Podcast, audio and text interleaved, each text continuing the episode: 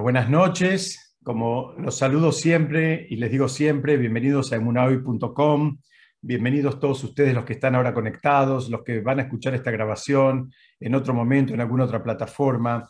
Estamos estudiando Pirkei Avot, estamos en el capítulo cuarto y estamos en una Mishnah súper, súper eh, importante porque tiene unos conceptos fundacionales del judaísmo. Es una Mishnah, digamos, que deberíamos tenerla eh, en alguna medida, eh, hay una expresión que se dice en hebreo, que es cuando uno tiene que tener algo muy presente, que dicen, lo tenés que tener eh, como grabado en la frente, ¿no? Como que, que, vos mismo lo veas, es, una expresión, porque si está grabado en la frente uno no lo ve, pero quiere decir que esté presente en, en, todo, en toda acción que uno haga, en todo pensamiento que uno tenga. ese es el concepto en hebreo cuando dice, ponete, grabate esto en la frente. ¿Qué significa? Así como la frente está con vos en todo lo que vos haces, eh, bueno, que lo tengas también presente. La Mishnah dice así, Rabí Elazar Acapar Omer, dijo Rabí Elazar eh, Acapar, es, eh, digamos así se lo llamaba él,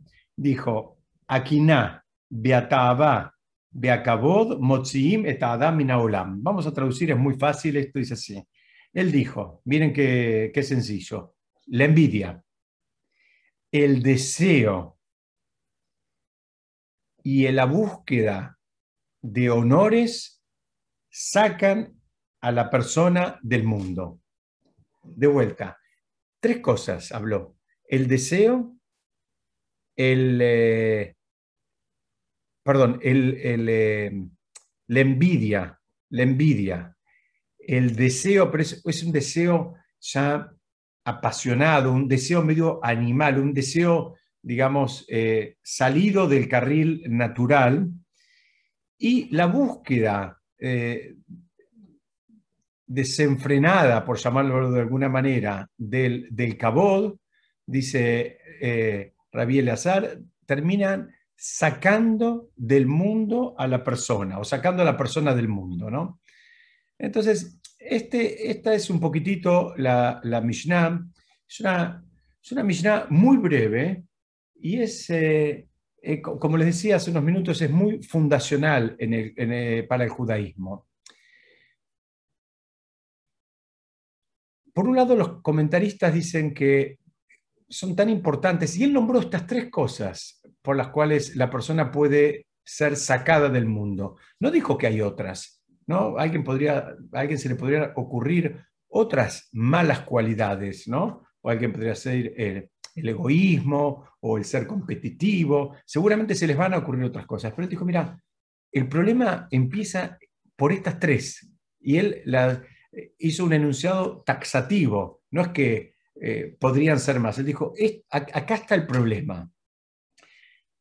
Y los comentaristas explican por qué acá está el problema. Dice, porque estas tres cosas, ¿no? Esta, esta, eh, eh, la presencia de la envidia, de un deseo desmedido, ¿no? apasionado, y por otro lado también una búsqueda eh, ilimitada de honores, dice, son la base primero de todas las demás malas midot que vamos a encontrar. Todas las demás malas cualidades que podemos llegar a encontrar en, Dios nos permita, en nosotros o en los otros, así explican los comentaristas, tienen origen en estas tres. Y por otro lado, la mayoría de los sufrimientos que experimentamos las personas provienen justamente de no haber refinado estas tres cualidades. Ustedes fíjense qué importante es, eh, por lo menos, tenerlas identificadas y tener el registro de cuando uno está actuando, eh, digamos, eh, con envidia, cuando uno está comportándose eh, con demasiada búsqueda de honores o cuando uno está también eh, liberado a ese deseo apasionado que no entra en razones y que no entiende razones.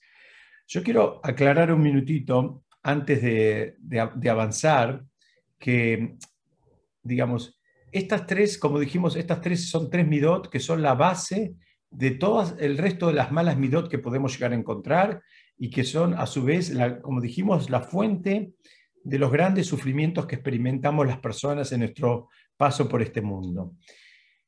Pero tenemos que saber que hay, como siempre, ¿no? Hay una medida correcta y hay un contexto correcto para experimentar esas midot. Que si Dios quiere lo vamos a ver, pero yo quiero, quiero dejar el contrapunto antes de, antes de que se les ocurra a ustedes, que, que sepamos que hay, eh, digamos, contextos donde está permitida la envidia, hay contextos donde necesitamos que el deseo funcione y hay contextos donde una determinada medida de búsqueda del honor también puede funcionar y es lo aconsejable.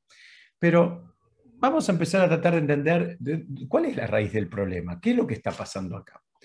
En un principio, la persona que actúa con envidia, la persona que siente envidia, que experimenta envidia, esto es algo que ya lo estudiamos en otras oportunidades, pero permítanme que lo, lo, tenemos que estudiar ahora una vez más, porque es justamente el concepto de nuestra Mishnah, es sobre lo que trata nuestra Mishnah. Y lo que dice es que el primer gran problema acá, hay un problema, como se dice en hebreo, de emuná. Emuná es una palabra que está mal traducida como fe, es mucho más amplia que, esa palabra. Eh, lamentablemente en castellano no tenemos una, palabra que sea más amplia, pero el sentido de emuná es, es, digamos, sentir que Hashem, eh, tener fe y sentir que Hashem está presente y que Hashem no se equivoca y que Hashem no se fue a ningún lado y que, y que Hashem está manejando el mundo y que lo maneja el mundo con supervisión divina e individual para cada una de las criaturas y que cada uno, digamos, este, termina recibiendo los dones y los recursos que necesita para cumplir la misión para la cual él vino a este mundo. Nada más y nada menos. Es todo eso en, en una simple oración puede llevar una vida eh, tratar de desarrollarlo como corresponde. Pero en definitiva, el problema acá hay un problema de Muná. Una persona que siente envidia por algo que tiene el otro, y cuando, cuando ah, em, hablamos de envidia, no lo piensen únicamente en términos materiales. La envidia se manifiesta en todo ámbito y lugar. La envidia puede ser, eh, eh, digamos, por, la familia que tiene, por los vínculos que tiene, si se lleva muy bien con la esposa o con los hijos, también se puede, eh, hay, gente que eso le va a terminar despertando envidia.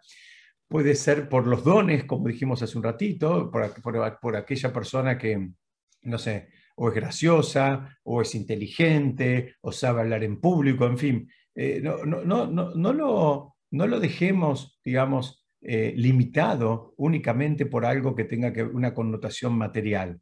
La envidia, digamos, eh, puede ser despertada eh, por cualquier cosa, en cualquier contexto y lugar. Y también es importante que aclaremos, porque mucha gente suele pensar que la envidia se manifiesta, digamos, en relación a alguien que, tiene más o que sabe más o que puede algo mejor, y no funciona así. La envidia se manifiesta en todas direcciones. Mismo eh, una persona que tiene 100 puede sentir envidia de uno que tiene 10. No piensen que el de 100 va a sentir envidia únicamente del que tiene 1000. Y esto, una vez más, aplica a todo lo que hablamos hace un ratito, no solo en términos materiales, sino en términos de, conocimiento, de entendimiento, de vínculos, de situaciones. Eh, la envidia eh, está, es algo que está liberado y, se puede sentir digamos, una persona que es propietaria de un penthouse eh, en, la Quinta Avenida de Nueva York puede también sentir envidia del encargado de ese edificio. Y alguien puede decir, pero escúchame, vos estás a otro nivel. No pienses así. También funciona. La envidia se manifiesta en todo. Puede ser que le esté envidiando, no sé, el, vínculo que tiene con el, con el portero del edificio de al lado, que es un vínculo de mucha amistad, y bueno, y él ahora este, le molesta eso.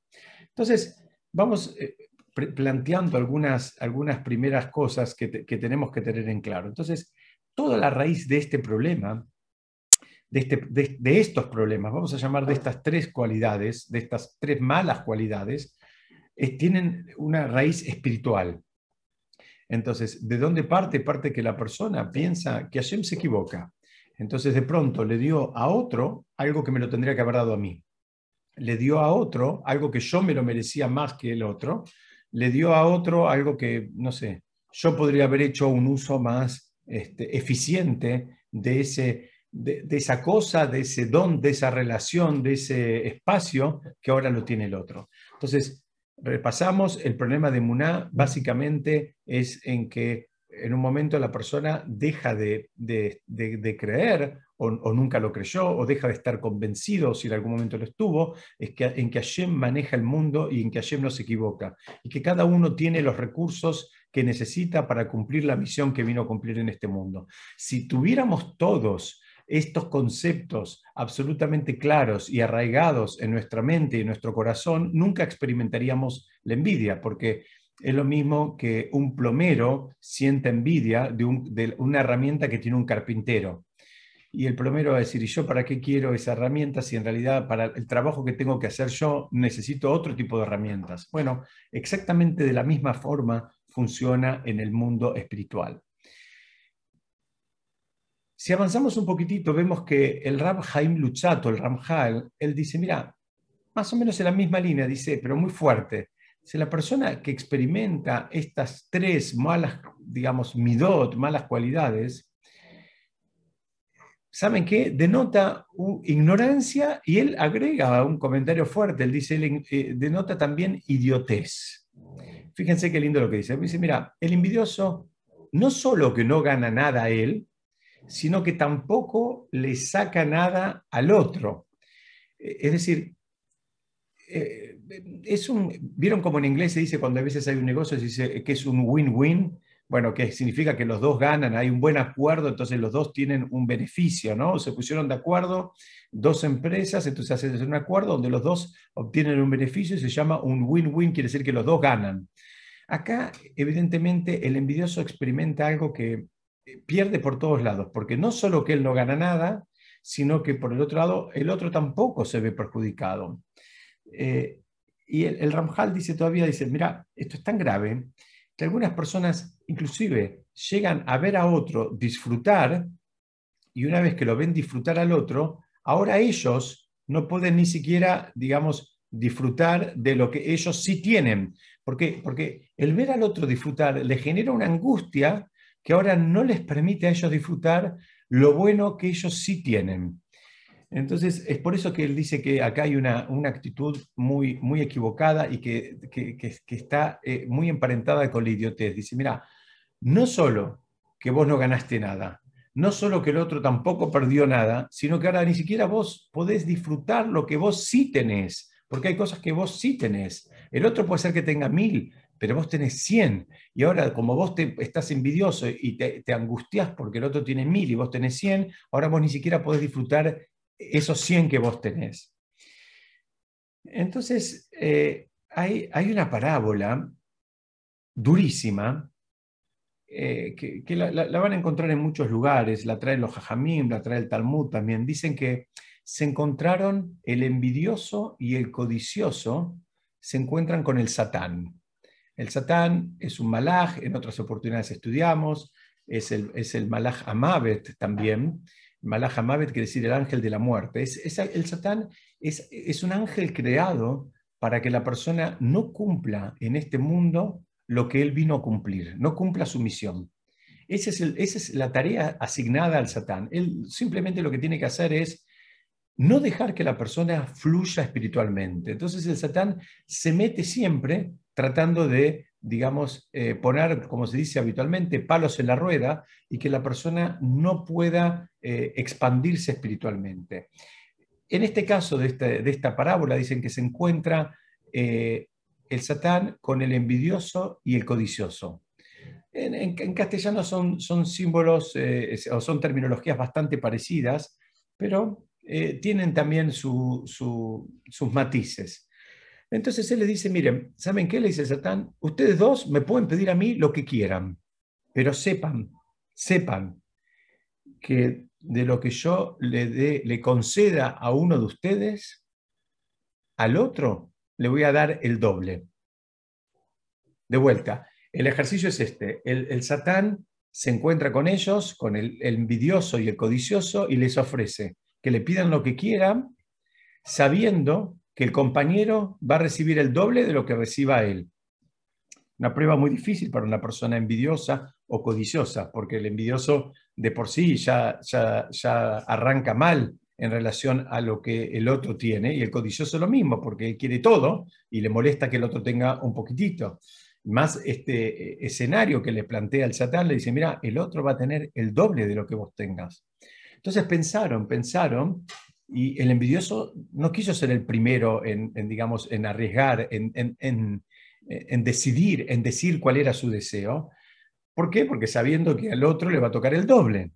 Y el codicioso tampoco quería ser el primero, pero al final terminó insistiendo en que el envidioso sea el primero el que, el que haga la, el, pedido este frente al Satán. El envidioso pensó, pensó, ¿y saben lo que eligió el envidioso? El envidioso le pidió al Satán que le sacara un ojo, porque de esta manera el Satán le iba a terminar sacando los dos ojos al codicioso. Es una historia terrible, es una historia terrible, pero que por un lado, digamos, eh, nos enseña cómo funciona esto, cómo funciona esto, ¿no? Como, eh, así, así como eh, alguien está dispuesto a, que le saquen un ojo con tal que al otro le saquen los dos, ¿no? Y, parece un, ejemplo muy, muy así este, fuerte y muy teórico. Tengo una mala noticia para darles, está mucho más presente en la sociedad en la que vivimos de lo que ustedes imaginan hay mucha gente que estaría dispuesta a renunciar a determinadas cosas que sí tienen con tal de que el otro no, las alcance nunca, con tal de que lo que tengan, lo que sepan, lo que hayan alcanzado, se mantenga en ese, en ese, bajo ese aura de exclusividad. El concepto de la exclusividad es algo tan, tan infantil que termina afectando a las personas que quieren algo exclusivo, que los demás no lo tengan, no lo conozcan, no hayan ido, no, no sepan de eso. Bueno, esa es, eh, es eh, eh, digamos, creo que una parábola muy fuerte, pero que nos grafica de manera completa cómo, cómo es que funciona todo esto. Y tenemos que saber que el deseo de recibir honores es el más difícil de todos. Inclusive el Ramjal, el Ram Haim Luchato, un sabio cabalista, que vivió hace unos 250 años o tal vez un poquitito más, él, decía, mira, este, es, digamos, porque uno puede llegar a, doblegar y conquistar el deseo por los placeres, inclusive el deseo por las posesiones. Puede ser que la, persona en un momento se trabaje a sí misma y, consiga, digamos, ya está, se bajó de la carrera, ¿sabes qué? Baja su nivel de, de expectativa y de, perseguir deseos y placeres, este, eh, digamos, eh, mundanos, y también eh, se baja de la carrera por las posesiones materiales. Dice, pero la búsqueda del honor, la búsqueda del reconocimiento, la búsqueda del aplauso está mucho más presente de lo que nosotros nos imaginamos y es algo que cuesta mucho más refinar él dice, es mucho más fácil que una persona diga, mira, yo ya está, ya, ¿sabes qué? Bajé un cambio, no quiero, eh, ya, me casé, no me traigan otras mujeres o, yo, no me traigan otros hombres, ya como que terminé la carrera a ese nivel de los placeres mundanos, de, no, me importa si el sillón es de cuero y si tiene 10 posiciones o tiene una, ya está, con una cosa más simple me arreglo y, y puede ser que la persona, digamos, se acomode en términos, como dijimos, de, los deseos, y en términos de las posesiones, pero el acomodarse y refinarse en relación a la búsqueda del honor es algo que lleva mucho más esfuerzo y el Ramjal dice es mucho más difícil. Trae algunas, algunas este, digamos, este, fuentes que les voy a compartir, algunas son del Tanaj. Hay un, un, rey que se llamó Yerobam ben Nevat. Fue un oficial del rey Salomón y después él en un momento se escapó a Egipto eh, y cuando mm, el rey Salomón murió, en un momento él vuelve a, la tierra de Israel para eh, pedirle al rey que estaba en ese momento, que se llamaba eh, Rehobam o Rehobam, le pidió como que tenga un poco de, clemencia en la forma en que, estaba manejando el reinado. Y cuando eh, el rey se negó a su petición, digamos, hubo una revuelta dentro del reino de Israel dentro de, la tierra de Israel, y las, las diez tribus del norte de Israel se, se dividieron del reino y lo proclamaron a, Yerobam como rey, ¿no? Eh, en, el, como rey en la tierra de Israel. O sea, como que ahora estaban conviviendo dos reinados simultáneos, uno que era aceptado por diez tribus y otro por dos tribus en la zona de Jerusalén. Muy bien, esto, esta es una historia, la voy a contar rápido, pero eh, fue un, rey muy malo, fue un rey que inclusive para evitar que la gente haga las peregrinaciones a, a Jerusalén en las tres épocas del año que solemos, digamos, o, mientras estaba el templo de Jerusalén, eh, el pueblo de Israel solía ir a Jerusalén, el que hizo, instaló eh, idolatrías en el camino como para que la persona ni siquiera llegue o si, o, si intentara, digamos, que estuviera muy expuesta a todo, a, todo algo. Ustedes fíjense que bajo un rey de Israel que pone idolatrías en el camino el Bet Migdash como para que tropiece el propio pueblo. La cuestión es que fue un rey muy malo, pero trae ahí el Talmud una historia también muy fuerte, donde ayer mismo se le revela y le dice, mira, hacete yubá, Estamos hablando a un rey que había eh, instaurado la idolatría en el contexto mismo del Bet No estamos hablando que, que, hizo una transgresión menor. Un rey, digamos, que, que, tenía sobre sus espaldas una transgresión fuerte. Y Hashem le dice, hace una cosa, hacete yuba, vuelve, arrepentite. Y si te arrepentís, el día de mañana vamos a estar caminando en el Ganeden. Vos, eh, no, le dijo, vamos a estar caminando en el Ganeden. Eh, el hijo de Ishai, que es David, David Amelech, vos y yo. ¿Y saben que le preguntó Yerobam Bendebat? Le dijo, ¿y quién va a ir adelante? Entonces Hashem le dijo, David va a ir adelante. Y Yerobam Bendebat dijo, entonces yo ya no quiero hacerte Teshuvah.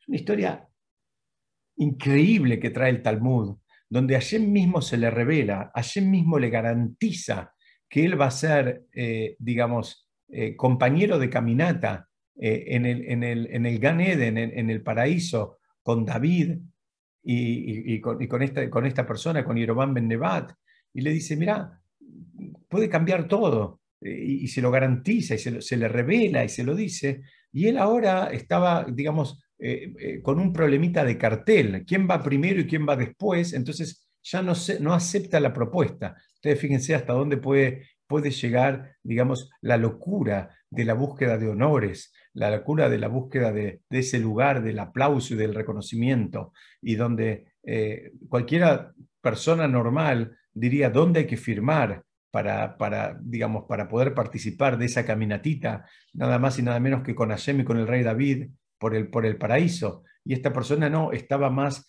preocupada por quién iba a caminar adelante de quién y cuál era el lugar de cada uno.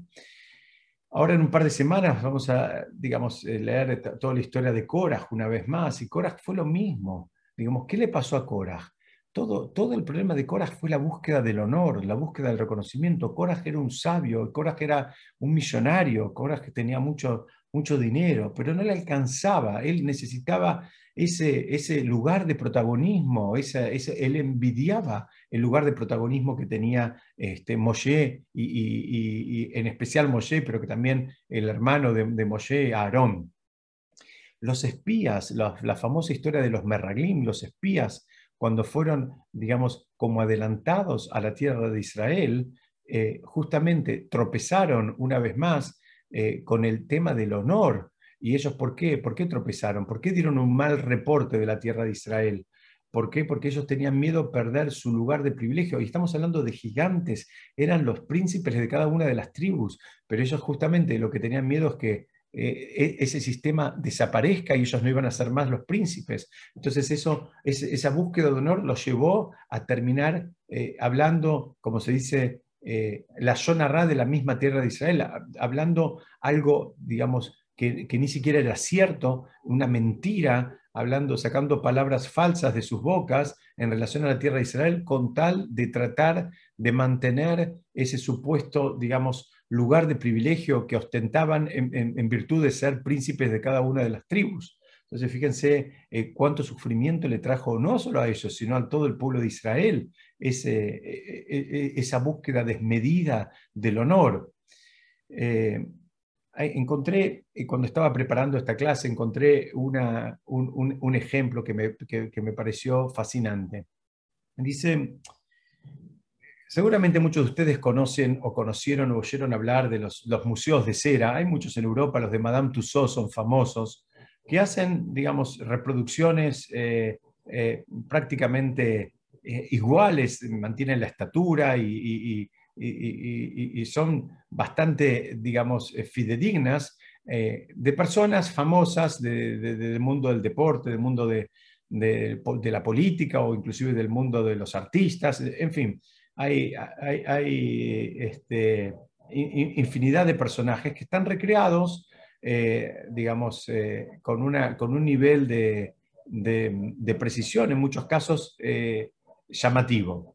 Entonces, la historia es que había un hombre que era un artista que tenía ese don, que podía crear, digamos, muñecos de cera, de seda, ay, perdón, cera, cera, con R, cera, que eran absolutamente eh, similares a, un ser humano. ¿Qué pasó? Esta persona estaba grande de edad, entonces dijo, ¿saben qué? Voy a hacer una cosa. Hizo 20 muñecos exactamente iguales a él. Y entonces él vivía con esos 20 muñecos en su casa, de manera que cuando venga el Malaha Mavet, el ángel de la muerte, no lo reconociera y no, no se lo pudiera llevar.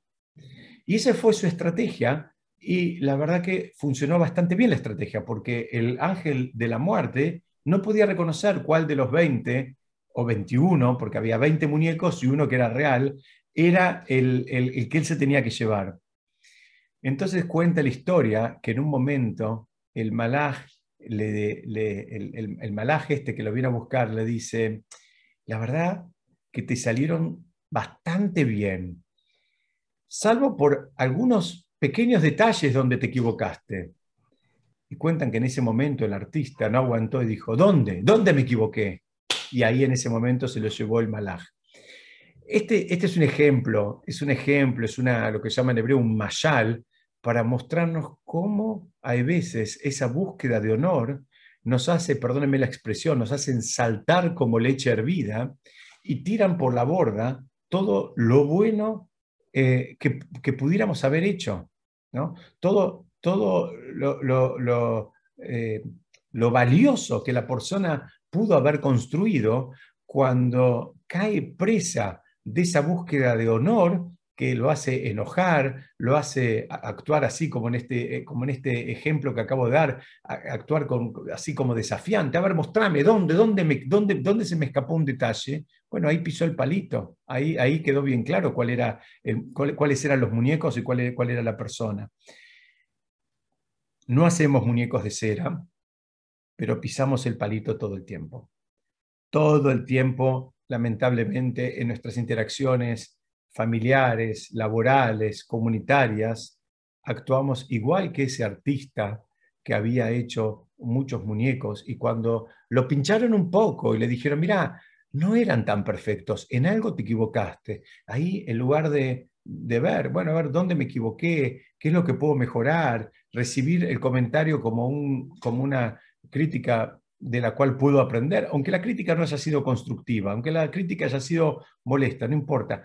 Esa reacción es la que nos muestra dónde estamos parados espiritualmente frente al cabot. Hay, hay una, mm, otra historia que quiero compartir con ustedes, esta es una historia real de un rab que se llamó el rab Shlomo Iger, que vivió en el siglo XVIII y que fue un gran erudito del Talmud. Era una persona, digamos, eh, eh, eh, de las que comentó y destrabó y abrió y explicó aquellos pasajes bien oscuros del Talmud. Pero uno de sus hijos, en lugar de seguir con su escuela de estudio, decidió irse a otra Hasidut, a otra escuela de estudio que se llama la, escuela de, de, de, Kotz, del, del Rebe de Kotz, que es una historia, una, una escuela que, digamos, no, condice exactamente en, la forma y en los métodos de estudio con la del Rab Shlomo eh, Iger. Igual son, digamos, eh, eh, dos escuelas distintas, pero las dos sumamente valiosas y de las dos tenemos muchísimo para aprender. Pero la historia viene, a cuento porque cuando el hijo vuelve después de haber estado unos años en Cots, el padre le pregunta, bueno, ¿qué aprendiste con ellos? ¿No? Como había una cierta disputa porque había eh, distintas formas de estudiar y, distintos métodos de, de, estudiar. Entonces el, el, el, padre, ¿no? de alguna manera, invitando al hijo a que, a, que le cuente y un poquitito también desafiándolo, dice, bueno, contame a ver, ¿qué aprendiste en todo este tiempo en esa yeshiva donde estuviste? Y el, eh, el hijo le dice, mira, ¿sabes qué aprendí? Aprendí que Hashem maneja el mundo. Entonces el padre dice, bueno, está muy bien, pero para eso te fuiste tanto tiempo y tan lejos, dice, hasta la empleada que trabaja en casa sabe eso. Entonces agarra y la llama. Y le dice a la señora, le dice, mira, te quiero hacer una pregunta, una empleada que trabajaba en la casa, del personal doméstico. Y el, el rab le pregunta y le dice, tengo una pregunta. ¿Quién, ¿Quién maneja el mundo? Y ella lo mira y le dice, Hashem maneja el mundo, Rab. Dios maneja el mundo. Gracias, le dice el Rab. Puede retirarse. Y le dice al hijo, ¿no te das cuenta? Vos te fuiste tanto tiempo a estudiar una yeshiva para venir y decirme que lo que aprendiste termina siendo lo mismo que hasta la empleada doméstica de mi casa, sin haber ido a ninguna academia rabínica ni talmúdica, sin haberle dedicado años y horas de estudio, me, puede dar la, misma respuesta que vos. Y el hijo lo mira y le dice, mira, hay una diferencia. Ella lo puede decir, pero yo lo sé. Y hay un mundo de, diferencia entre, entre, digamos, el que puede decir algo en relación a todo lo que estamos hablando hoy y el que lo puede experimentar, sentir e interiorizar es, un mundo diferencia entre el que puede decir Hashem maneja el mundo y Hashem no se equivoca y aquel que lo tiene absolutamente hecho carne y lo vive como parte de él y lo incorporó. Y todo lo que estoy diciendo es algo que suena muy fácil, pero les puedo asegurar que lleva, lleva mucho trabajo hacerlo. Y es un trabajo que hay que hacerlo especialmente cuando Baruch Hashem las cosas están bien, cuando las cosas están más o menos acomodadas, eh, en la salud, en el trabajo, en la familia, en la educación de los hijos. ¿Por qué? Porque a veces cuando Hasbe Shalom la vida presenta una situación desafiante, ya es mucho más difícil y a veces en ese momento empezar a trabajar estos conceptos es mucho más difícil. Por eso estos conceptos se trabajan justamente cuando las cosas están, digamos, eh, medianamente en armonía, medianamente ordenadas, entonces ahí vamos reforzando y eso nos va a servir como un reservorio para enfrentar los distintos desafíos que la vida nos presenta, que nos guste o no, de eso se trata la vida, van surgiendo desafíos en cada una de las actividades que nosotros hacemos. El, Ram Tversky dice que lo mismo lo encontramos en relación a las personas y a sus adicciones, por ejemplo. Ustedes saben que el Ram Tversky trabajó durante muchísimos años con personas adictas y él, eh, digamos, eh, eh, él, él, dice que esta misma actitud, esta misma actitud lo, encontramos en relación a los adictos. ¿A qué me refiero? A esta diferencia entre lo que uno dice y lo que uno realmente sabe o interiorizó. Él dice, bueno, a veces los conceptos se repiten y se escuchan, pero nunca terminan de entrar. Mi señora, yo siempre les digo, tiene una, expresión que él dice propia, ella dice, es como aquellos que tienen piel de elefante, ¿no? La piel de elefante es, aparentemente bien gruesita y cuesta, cuesta entrarle. Dice, bueno, lo mismo pasa con, muchos de estos conceptos. Esto a veces son cosas que las decimos, pero no las, no las incorporamos. Entonces, hay, una historia que trae el Raptorsky que es hasta divertida, donde había una persona rezando en, en Kippur, y así, en, el contexto de su, de su plegaria, él empieza a decir, yo no soy nadie, yo no soy nadie, yo no soy nadie. Y al ratito viene una persona aparentemente eh, así, más, más simple, y también empieza a rezar, y, en un momento él también empieza a decir, yo no soy nadie, yo no soy nadie, como parte de su confesión en este día tan sagrado como el día de Kippur. Y dicen que se escuchó al primero darse vuelta y decir, ¿y este quién se cree que es para decir que él no es nadie? Es decir, una vez más, esto parece un chiste, pero esto es una vez más la gente que eh, puede decir algo de la boca para afuera, puede hacer un comentario, puede hasta eh, elaborar algo intelectualmente, digamos, si se quiere, eh, preciso, pero por otro lado no lo internalizó. No lo si, el, si el primero realmente sentía y se creía que no era nadie, ¿cómo va a ser ese comentario en relación a, otro, a otra persona y decir quién se cree este que, para, decir que él no es nadie? Como diciendo, yo soy el nadie, vos quién te crees que, que, cuándo pensaste que llegaste a ese nivel. Entonces, esto, esto tenemos que ser conscientes. Hay, eh, son todos conceptos, parece todo fácil lo que estamos diciendo, ¿no? Como que cae de maduro, que la envidia es algo malo y que, y que el deseo, digamos, el deseo desmedido de lo que sea también es algo malo. Y también sabemos que la búsqueda de cabod y la búsqueda del reconocimiento y del aplauso es algo que no está bien, pero por el otro lado, lamentablemente, muchas veces eh, nos cuesta mucho internalizar todos esos conceptos y los podemos sostener de la boca para afuera. El, el Rav les decía, él dice que en, el, alcohol y las drogas es más fácil de trabajar.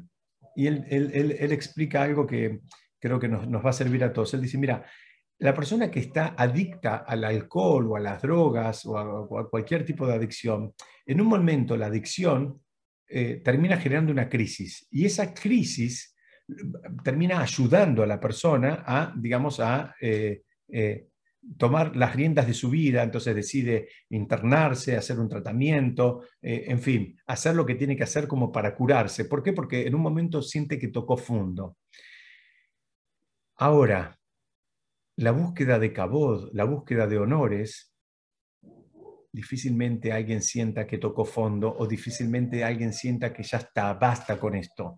Es un trabajo que es mucho más difícil. La mayoría de los comentaristas terminan diciendo, mira, es mucho más fácil trabajar lo otro que trabajar el, deseo del aplauso y del reconocimiento y de estar arriba de un pedestal y todo, todo, todo eso es, es mucho más difícil porque aparte eso difícilmente también te lleve a una, a una crisis como las que pueden llevar, Dios no permita, las, las, las adicciones al alcohol y a, y a, las drogas. Entonces, hay una búsqueda permanente de, de, y que hay que calmarla. Entonces, bueno, eh, cada, cada vez que a una persona le rinden honores, le, le dan cabod, como se dice habitualmente, bueno, eso lo calman por un ratito, por un tiempo, pero eso sigue estando presente y, digamos, y no termina de desaparecer. Hoy lo aplaudieron en un lugar, hoy, hoy lo hicieron sentir bien, Baruch Hashem, bárbaro, pero eso, digamos, no, no, no, termina, no, termina de resolver el problema, porque el problema de base sigue estando presente. Entonces, volvemos una vez más a decir, bueno, ¿cómo se hace con esto? ¿No? Yo quiero ver ahora, ¿qué, es lo que se hace con esto? Entonces volvemos al principio, lo que hablamos al principio. Lo, lo, que más ayuda a bajarnos un poquitito de esta locura, de esta carrera por el aplauso, por el reconocimiento y que termina despertando la envidia y termina despertando el deseo y la codicia y todas las malas cualidades que estamos hablando desde el principio, es justamente entender una vez más y, saber y hacer propio estos, estos conceptos de que cada uno tiene un propósito en la vida y que cada uno vino a cumplir una, una misión, ¿no? Y que cada uno tiene las herramientas para, para cumplir la misión que él necesita. Y que si sos plomero vas a tener determinadas herramientas y que si tu misión es ser em, eh, albanil vas a tener otras herramientas y si tu misión es ser cirujano vas a tener otras herramientas. Y no tiene ningún sentido sentir envidia por las herramientas que tiene un cirujano si tu misión en la vida es ser plomero. Y, el ejemplo parece hasta, hasta infantil y divertido, pero, pero tropezamos, tropezamos con, esta, con, esto, porque a veces siempre lo del otro nos parece más, más divertido, nos parece más este, eh, como dice el dicho, ¿no? el pasto del vecino siempre es más verde.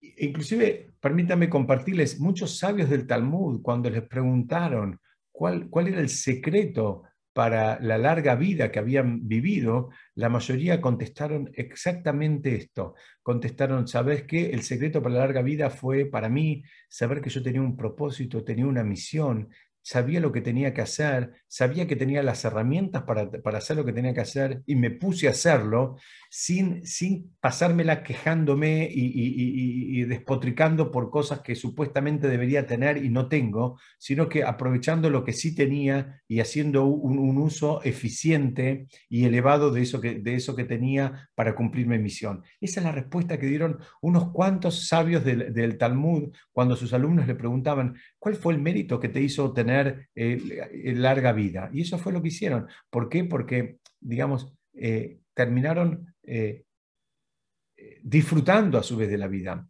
El Gaón de Vilna dice algo también, una imagen muy, muy fuerte, dice e, el, deseo desmedido, ¿no? ese, ese deseo que, que, que como, como, también define el Talmud, dice que nadie se va de este mundo ni siquiera con la mitad de lo que hubiese deseado tener. De vuelta, nadie se va de este mundo ni siquiera con la mitad de lo que hubiese deseado tener.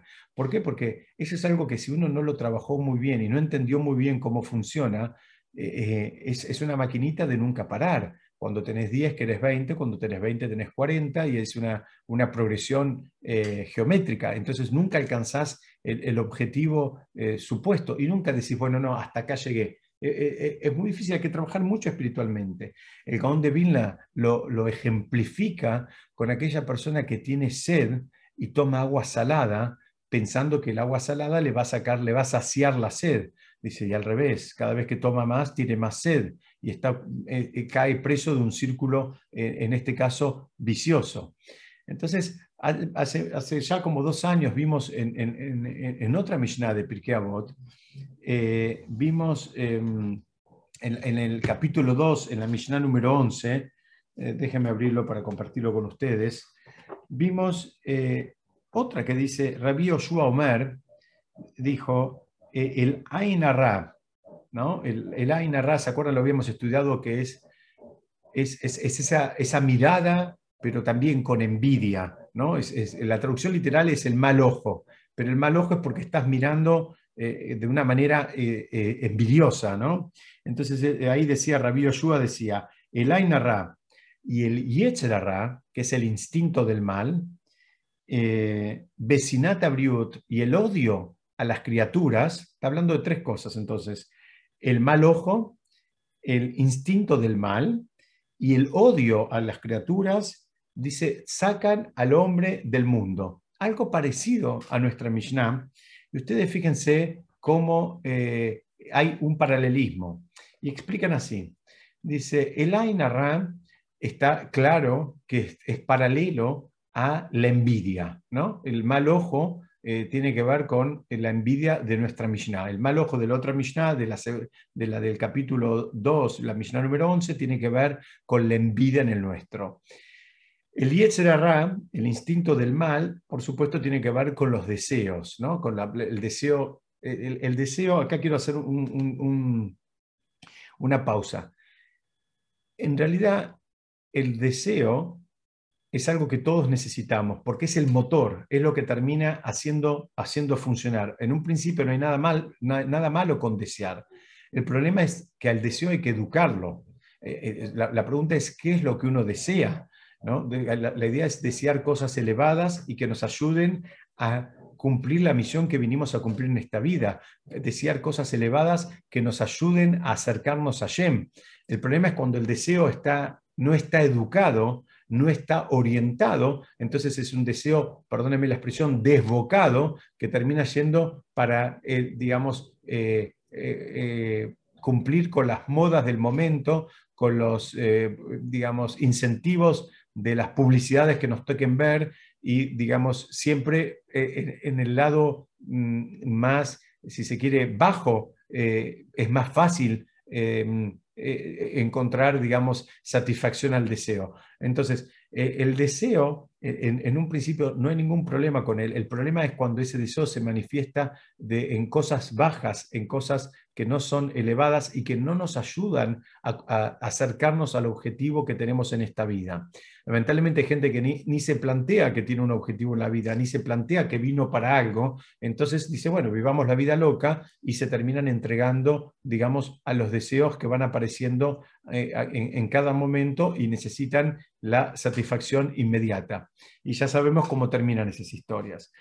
Y el paralelismo se completa con este, el concepto de odio a, las criaturas, eh, en nuestra Mishnah está el, concepto de la búsqueda del honor y la búsqueda del cabod permanente.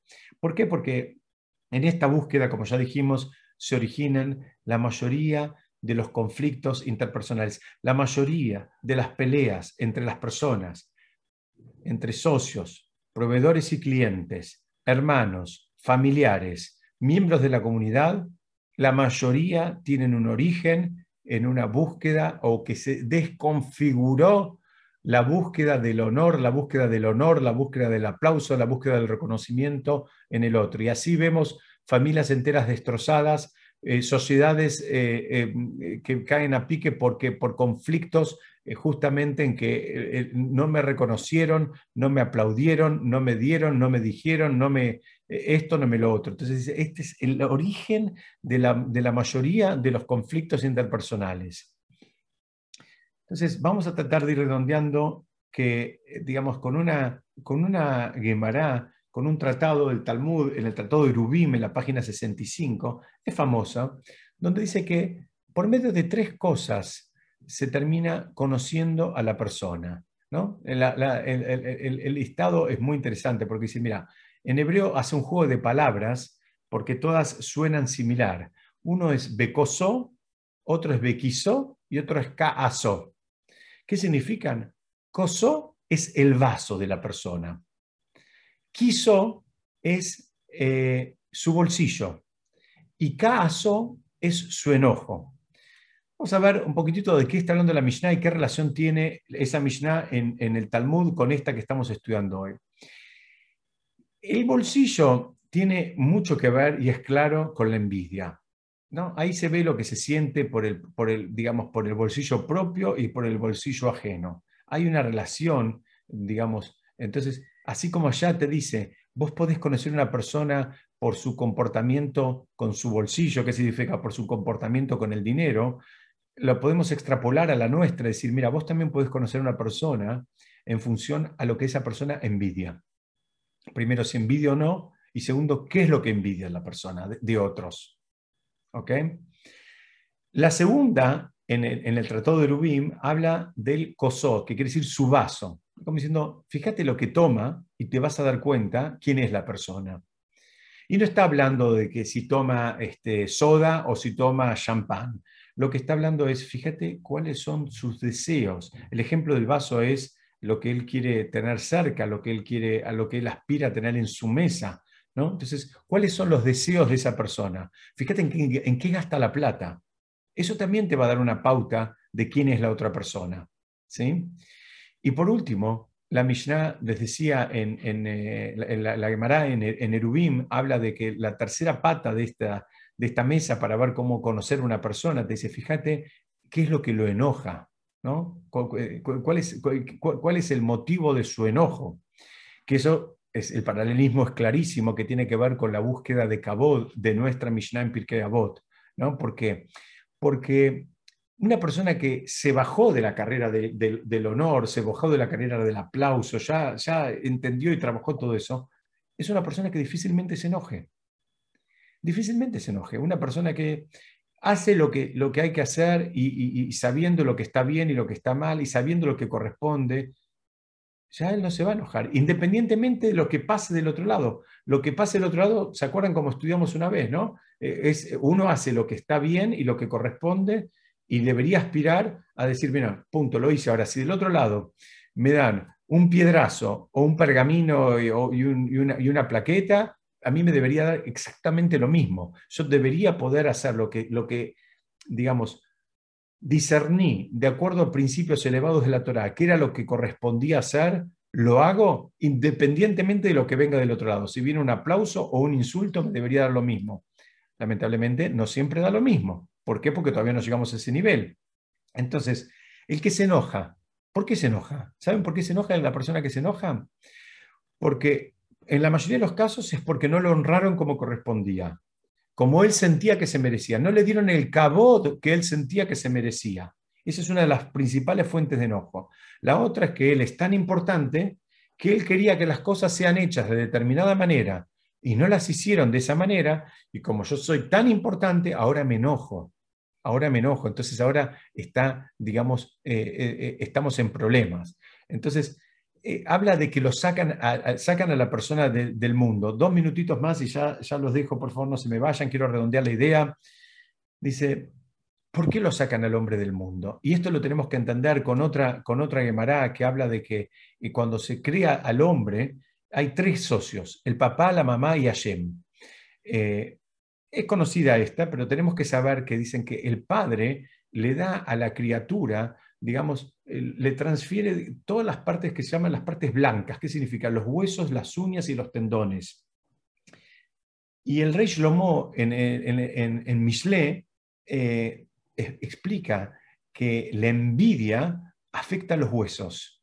¿no? Él dijo, la, envidia es la pudrición de los huesos. Eh, eso está en Mishle, en el capítulo 14, en, el Pasuk 30.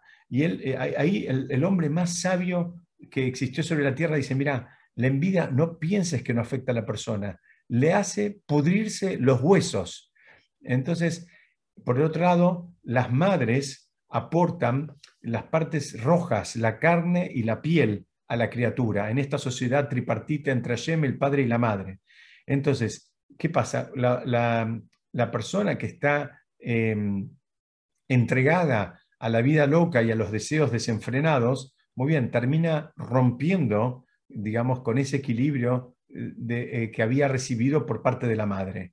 Y Hashem, ¿qué le da? Le da algo espiritual a la persona, le insufla ese, e, ese, ese esa, esa, ese espíritu divino en, la persona. Y entonces, ¿qué pasa ahora? el cabod también es algo intangible, es algo espiritual. Entonces, con esto del cabod, con esta búsqueda del cabod, también termina rompiendo algo que fue creado por tres socios. Y por eso la Mishnah termina diciendo que eh, la, persona que actúa con envidia, con deseo desenfrenado, y con búsqueda de, de cabot, de, honores, eh, eh, lo sacan del mundo. ¿Por qué? Porque, digamos, él termina rompiendo cada uno de los equilibrios que lo habían traído y lo habían metido en el mundo. Y para terminar, una idea eh, como siempre, van a encontrar a veces en los comentaristas algo que va aparentemente en dirección norte y viene uno y estudia y te lleva en dirección eh, eh, absolutamente opuesta, te lleva a la dirección sur. En la que te dice, mira, habla de otra manera. La misma Mishnah, pero miren cómo la estudia. Dice, mira, la persona que puede experimentar la envidia sana, ¿sabes cuál es la envidia sana? La única envidia sana es la envidia de, la sabiduría, del conocimiento. Cuando la persona ve a otro y dice, uy, ¿Cómo sabe esa persona? A mí me gustaría saber cómo él. ¿Por qué? Porque dice así el Talmud, eh, eh, Kinat Sofrim Marbejochma, la envidia de, eruditos, querer ser como eruditos, hace aumentar el conocimiento en el mundo, hace aumentar el entendimiento y la sabiduría en el mundo. Entonces esa es la envidia que está permitida. El deseo eh, también hay deseos que están permitidos. Por ejemplo, el deseo de estar más apegados con Hashem, de estar más cerca de Hashem. Y por último, el kabod, el, búsqueda de honores, es también una, eh, tiene, una vertiente que está absolutamente permitida y lo, estudiamos en Pirkei Avot en este espacio, que habla de quién es honrado, el que honra a las criaturas. Entonces, una persona que está buscando el honor en función de honrar a los demás, eh, está, está, digamos, trabajando bien estas midot. Entonces dice, este que trabaja estas tres midot de manera elevada, que, las usa de una manera realmente elevada, como, como acabamos de explicar, dice, él eh, sí, sí eh, termina saliendo del mundo, lo terminan sacando del mundo. ¿Qué significa? Se sale del mundo material, ya está, él ya llegó, ¿entendés? O sea, ahora fíjense cómo se estudia para el lado bueno. El, que pudo usar estas tres cualidades de una manera correcta y de una manera elevada, bueno, ¿sabes qué? se salió del mundo, se salió de la locura del mundo, se salió de la competencia, de la envidia, se salió de todo lo malo que venimos hablando en el día de hoy, porque él pudo, digamos, vincularse con estas tres cualidades de una manera correcta y elevada. Bueno, hablé como un lorito, eh, me pasé unos minutitos, les pido perdón. Quiero dejar abierto por si alguien quiere hacer alguna pregunta, algún comentario. Si no, Besat Hashem, les digo a todos Shabbat Shalom y seguimos estudiando la semana que viene, si Dios quiere.